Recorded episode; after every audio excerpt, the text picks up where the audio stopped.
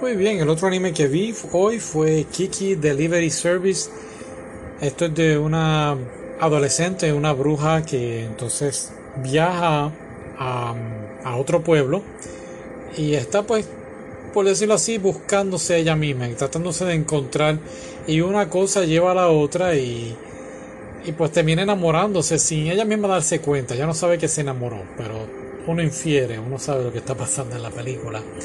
Ah, es una película del 89, 1989, yo pensé que era más moderna, pero está muy bien realizada, muy bien hecha, me encantó.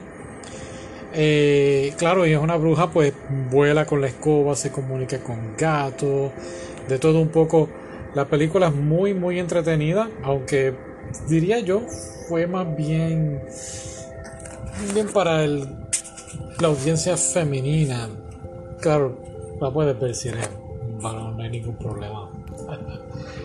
¿Qué más? Eh, pues claro, volvemos otra vez. Algo que me gustó mucho de la película fue que, aunque fue una película, pues tenis, parecía más bien como si estuviesen viendo distintos episodios de anime, tú sabes, pasaba una cosa, se resolvía el problema y vamos a pasar a lo otro.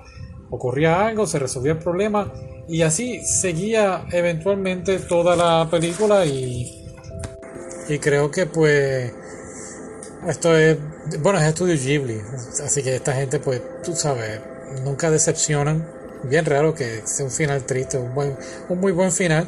Pero lo más interesante es ver cómo ella, Kiki, va pues desarrollando, lidiando con este problema de, volvemos, del amor, porque llega un momento que pierde sus poderes, así que tiene que buscar la forma de recuperarlo.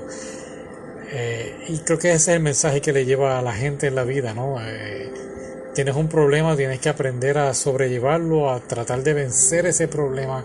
Y esto es exactamente lo que Kiki hace. Así que muy buena película, muy, muy familiar. Así que gracias por escucharme y feliz año nuevo. Bye.